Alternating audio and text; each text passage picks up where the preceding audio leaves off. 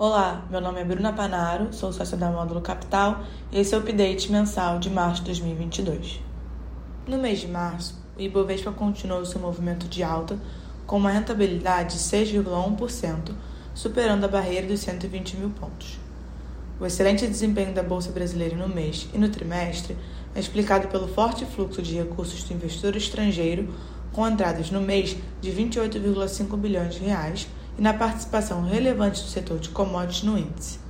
A entrada de dólares no mês fez com que o real se valorizasse em 8%, fechando em 4,74%. Nesse primeiro trimestre, a valorização da moeda brasileira foi de 15%. Ainda no mês, os investidores continuaram monitorando a guerra na Ucrânia e a evolução das negociações de cessar-fogo com ambos os lados, demonstrando alguma flexibilização para um acordo que nos parece ainda distante.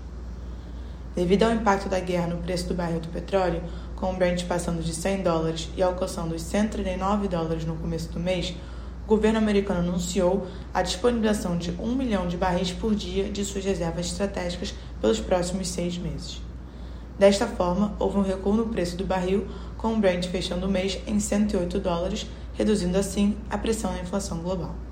Na política, o destaque foi para o fortalecimento dos partidos aliados ao governo, com o fim da janela partidária e da desincompatibilização de ministros e membros do governo para participarem das próximas eleições.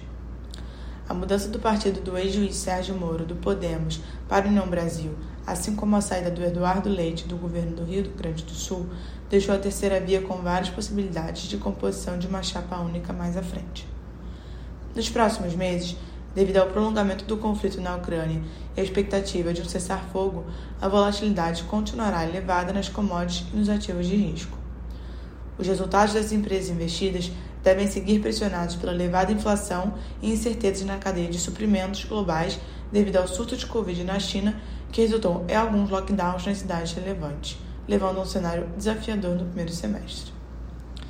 Com a proximidade das eleições e a ativação dos eleitores, o mercado ficará mais sensível às pesquisas eleitorais e evolução das campanhas. Apesar da alta recente, o movimento de valorização das small caps e empresas ligadas ao mercado interno deve continuar nos próximos meses. Em portfólio atribuição, no mês de março, os principais setores que contribuíram positivamente para o fundo foram consumo e varejo, com açaí e natura, e commodities, com Gerdau e Vale. Do lado detrator, destacamos o setor de bens de capital com Tupi. Em relação ao portfólio, no mês reduzimos um pouco o setor de commodities e zeramos a nossa posição em light. Esse foi o update mensal de março de 2022. Obrigada e até a próxima.